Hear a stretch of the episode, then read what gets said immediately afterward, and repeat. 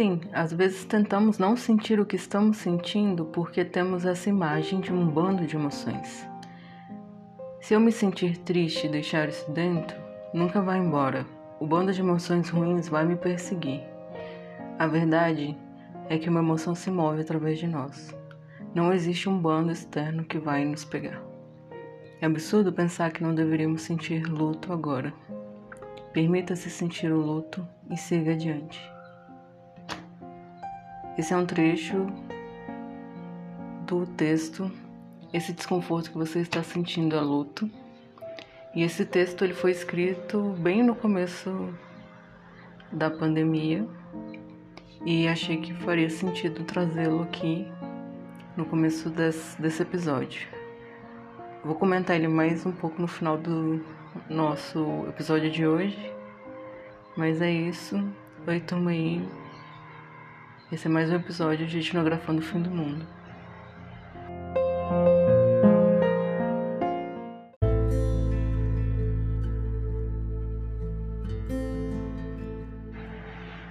Bom, turma, esse é o nosso último episódio e também acho que é importante a gente falar um pouco sobre o curso inteiro, né? O curso foi voltado para pensar ciclos da vida e ciclos de vida então eu espero que dentro do possível tenha dado para compreender que as formas que a gente experiencia os momentos e os eventos são também culturais. Claro que individualmente cada um tem seus sentimentos e tudo mais. Entretanto, achar alguns fenômenos mais normais, mais familiares, mais naturais e coisas nesse sentido, ou o contrário, mais estranhos, esquisitos. Muitas vezes tem a ver com o nosso lugar enquanto um indivíduo que é composto por questões culturais. Creio que deu para perceber um pouco falando sobre o amor, masculinidades, juventude, envelhecimento que há diversas formas de viver e experienciar essas coisas.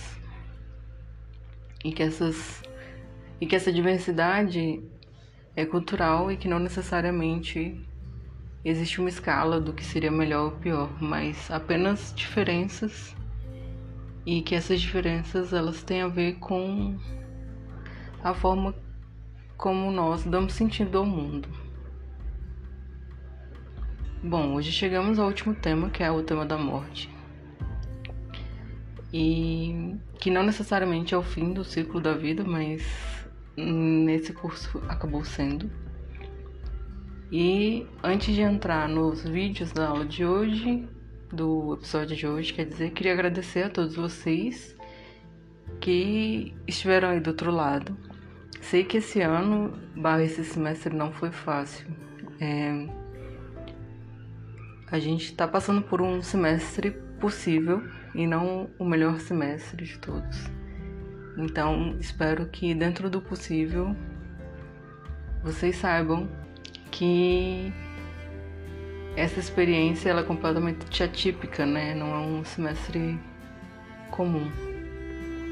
E que tá cansado, tá frustrado ou outros sentimentos e também sentimentos ruins, porque eu vi algumas pessoas dizendo que gostam do EAD. É... São válidos, assim, eu acho que a gente tem que se permitir sentir o que a gente está sentindo, sem moralizar os nossos sentimentos. Bom, o episódio de hoje, assim como os outros, os últimos, né, vou tentar ser breve por conta do barulho, então Aproveito também para me desculpar por todo o barulho de todo o semestre né, do home office. E hoje são dois vídeos, né? Um vídeo da Ana Cláudia Arantes, que é médica, e um vídeo do Eduardo Ribeiro de Castro, de Castro quer dizer, que é antropólogo. Como são vídeos, é... acho que a gente pode fazer uma discussão um pouco mais dinâmica e diferente das outras, né? Que são sobre textos. E bom, acho que é interessante comparar os dois vídeos porque eles trazem tentativas de ressignificar a experiência da morte, né? É, de lugares bem distintos, né? Então, a Ana Cláudia Arantes, ela é médica e ela trabalha com cuidados paliativos. E ela explica no vídeo do TED que ela dá palestra que cuidados paliativos são os cuidados relacionados a amenizar sofrimento e são voltados para pacientes que não que estão é, design, é, desenganados, né? Pacientes que não são vistos como é, uma cura possível, algo nesse sentido. E ela até diz que muitos médicos é, desprezam esses pacientes, como se ele não tivesse mais nada a ser feito, né? E ela fala o contrário, que ele tem muita coisa para ser feita, porque o tempo para esse paciente ele é muito precioso, né? Então também ela demonstra que alguns desses pacientes aproveitam esse tempo, né, para se despedir de todo mundo, para pedir perdão, para se reconciliar com pessoas. E ela aborda um pouco sobre essa questão do tempo e como esse tempo ele é relativo, né? Então ela mostra uma foto de uma pessoa que foi para uma consulta e ela fala, né, que o médico que vai sentar do outro lado tem que estar pronto, porque a consulta vai durar só 15 minutos e aquela pessoa se preparou muito para essa consulta, né? E aí ela questiona, o médico está pronto para sentar do outro lado, né? E oferecer esses 15 minutos de uma forma satisfatória, né? Ou de uma forma respeitosa. Acho que esse vídeo da Ana Cláudia é muito interessante para que a gente repense algumas questões relacionadas ao saber médico, né? E como que essa palestrante médica ela convida as pessoas a repensar o lugar da morte e repensar também o cuidado com as pessoas que estão próximas da morte, né? Porque são momentos preciosos, né? Momentos que as pessoas, como ela fala, estão mais generosas e estão mais abertas a dividir muito da vida delas, né? Bom, a, a, essa médica ela tensiona a ideia de que ninguém está pronto para morrer hoje, né? E eu complementaria que ninguém também está pronto para morte de ninguém hoje, né? Então, a gente não tá pronto não só para nossa morte, mas como para a morte dos outros, né? Dos outros, dos nossos próximos, dos nossos amigos, dos nossos familiares. Bom, o vídeo do Viveiro de Castro, que é um vídeo que é uma palestra que tornou-se um programa no Café Filosófico dentro de um quadro maior com outros palestras também sobre morte, caso alguém tenha interesse, há outras falas de outras pessoas, de filósofos. E o Eduardo Vieira de Castro, ele dá o exemplo de que algumas comunidades indígenas da Amazônia veriam ciclos de vida e ciclos de morte como ciclos complementares e ciclos que se retroalimentam. Então, ele demonstra que para alguns povos morrer é se transformar. Morrer é deixar de ter um corpo humano, mas passar a ter um outro corpo. Um corpo talvez de uma capivara, de uma onça, de um outro animal. Por isso e por outras questões, não haveria tanto medo da morte, e sim medo dos mortos, porque os mortos teriam raiva dos vivos, né? Então ele fala um pouco sobre isso. Mas sobre essa falta de medo da morte, o autor, quer dizer, o palestrante, né, o Eduardo Vieira de Castro, fala que não há medo da morte porque não há culpa e nem também o culto da juventude. Também existe uma ideia de que existe uma finitude esperada no sentido de que ele fala, né, que os parentes morreram, os amigos morreram, então a pessoa quer morrer quando ela chega a uma dada idade numa comunidade indígena. O Viveiro de Castros, ele tensiona, né? Ele fala que a nossa experiência de morte é sempre sobre a morte do outro, né? Então a gente se depara com a morte vivenciando a morte das pessoas que estão à nossa volta. E por conta disso também é, existe uma valorização de histórias de quase morte, né? De mau encontro. As pessoas que contam histórias meio que perigosas, histórias de ter visto fantasmas, coisas nesse sentido, né? De ter escapado da morte. Sobre a experiência da morte, ser sempre a experiência da morte do outro, o autor não aprofunda muito, mas ele aborda que a gente não vivencia a nossa morte, né? Porque quando a gente percebe, a gente já está no processo, então a gente só vivenciaria a morte do outro. Bom, esses dois vídeos acho que eles são interessantes para contrapor questões relacionadas com a morte e como a gente entende a morte, né? E eu falo assim, a gente no sentido de uma cosmologia muito voltada para o que o Verus aborda no começo do texto, né? Que a morte é o fim, pelo menos da vida aqui, né? A autora também fala sobre isso. Bom, acho que não faz sentido entrar em nenhuma, dessas, nenhuma questão muito densa sobre isso, mas creio que independente da, da relação com a morte, creio que nesses dois vídeos faltam reflexões sobre o luto, né? Porque acho que a morte é um pouco diferente do luto, né? Assim, o luto é um processo que pode ser bem maior que a morte, né? Assim, que pode durar mais tempo e acompanhar as pessoas que ficaram, né? Porque a gente experiencia a vida do outro.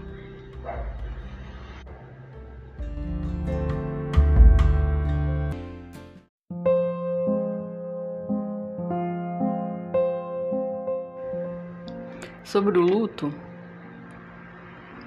existe uma psicóloga, quer dizer, psiquiatra americana que chama Elizabeth Kubler-Ross, que ela trabalhava também com cuidados paliativos. E aí ela escreveu um livro que chama Sobre a Morte e Morrer, e esse livro ela descreve algumas entrevistas com algumas pessoas que ela entrevistou que estavam no hospital, hospitalizadas nesse sentido, assim, de amenizar o sofrimento, pessoas que tinham diagnósticos terríveis no sentido de não terem esperança, né, do que poderia ser feito e tudo mais. E aí é um livro mais antigo, então creio também que nessa época não existia tanto cuidado e tanta delicadeza no cuidados paliativos, né, com essas pessoas. E aí a autora conversando com essas pessoas, fazendo entrevistas com essas pessoas que estavam ali, ela desenvolve essa teoria de que o estado do luto teria cinco estados, né? Que é a negação, a raiva, a barganha, a depressão e a aceitação. Então ela descreve algumas pessoas que, por exemplo, tem uma senhora que ela tem um câncer de estômago, algo nesse sentido, que já foi descoberto em fase muito avançada, terminal, e aí ela tem muita raiva porque ela tinha planejado fazer diversas coisas, viagens e tudo mais, e aí não ia dar tempo mais de fazer essas coisas. E aí a autora ela vai demonstrando esses estados do, do luto nas pessoas que estão vivenciando a morte, né? Então acho interessante também ver como esse livro ele contrapõe um pouco o que o Viveiro está dizendo ali, né? Porque como a gente vai dizer para uma pessoa que foi desenganada que ela não está vivenciando a morte, né? Esse é um livro bem interessante e é bem interessante ver como essa autora conversa com essas pessoas e essas respostas. É, esse livro tem vários exemplares na UNB. E ele é interessante, apesar de trazer muito do sofrimento das pessoas, porque assim como Ana Cláudia, acho que ele mostra um, um interesse e um cuidado de querer conversar com essas pessoas e ouvir a história delas, né? E o quanto que é importante, às vezes, só parar e ouvir a história das pessoas, né? Pode ser muito significativo, né? Bom, esse texto que eu li um, come... um pouquinho no começo da... do episódio, que chama Esse Desconforto que Você Está Sentindo é Luto. Ele foi um texto publicado no começo da pandemia. Eu vou deixar o link na descrição do podcast. E ele foi traduzido no Medium. E ele fala um pouco sobre como o começo da pandemia trouxe um sofrimento difícil de nomear, que era um sofrimento de saber que as coisas vão mudar para sempre. Um sofrimento de saber que estamos perdendo coisas, mas não sabemos nomear essas perdas, né? E aí o texto fala um pouco sobre isso e consulta uma pessoa que é especialista em luto e pergunta se esse sentimento de incerteza, de medo e diversas outras coisas pode ser entendido como luto também. E é esse pesquisador que continuou o trabalho da Elizabeth Kubler-Ross depois que ela morreu e desenvolveu um, um sexto estado de luto. Um sexto estado para o luto, na verdade que é a busca de significado. Ele comenta um pouco essas questões nesse texto, então deixo o link para caso alguém queira ler e tudo mais. E aí é interessante pensar que para esse outro autor existe mais um estágio do luto, né, que seria a busca de significado. E aí ele fala que a busca de significado pode nunca terminar, né? Bom, é, acho difícil gravar essa esse podcast de hoje, assim. Inclusive tinha um outro texto, né, que eu resolvi tirar da, da do programa, porque eu tinha colocado ele antes da pandemia, então acho que depois da pandemia não fazia sentido mais ler ele, porque ele falava um pouco sobre como as pessoas que trabalhavam nas funerárias abordam as pessoas, as famílias, né, das pessoas que morreram e tudo mais para vender os caixões. Bom, acho que a gente tem se deparado com a morte, né, mais do que a gente está acostumado. Claro que não dá para não esbarrar com assuntos relacionados à morte de alguma forma, mas num contexto de pandemia, né, onde milhares de pessoas continuam morrendo, né? É muito delicado falar sobre isso. Então, é... achei que também não fazia sentido não gravar esse episódio, né? Porque acho que a gente pode admitir essas falhas do discurso, né, sobre a morte é, a gente pode admitir que muitas vezes a gente não sabe o que dizer, a gente não sabe confortar as pessoas. E apesar de termos questões rituais e culturais, é um assunto difícil, porque são perdas significativas, né? São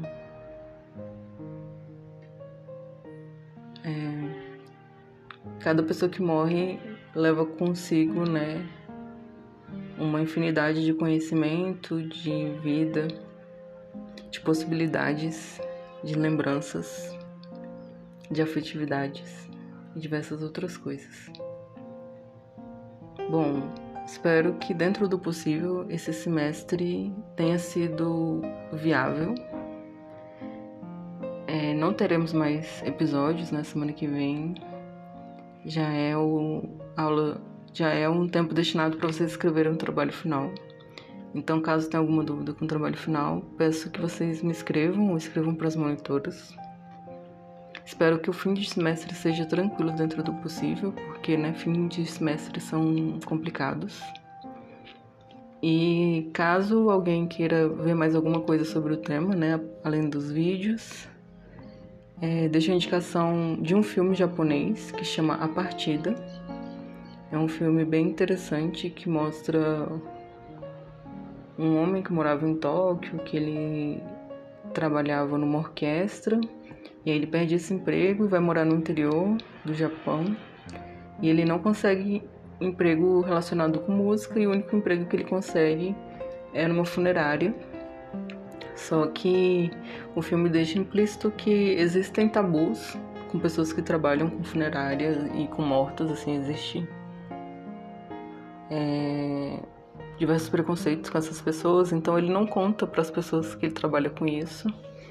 Mas e no começo até ele tem um pouco de dificuldade de trabalhar com isso, mas mostra como ele vai entendendo que esse é um trabalho importante, porque ele prepara as pessoas, ele prepara aqueles corpos, né, para se despedirem, né? Então ele prepara aquele corpo para que ele seja visto pela última vez para a família e tudo mais. É um filme bem emocionante. É, tem um documentário na Netflix que chama A Partida Final.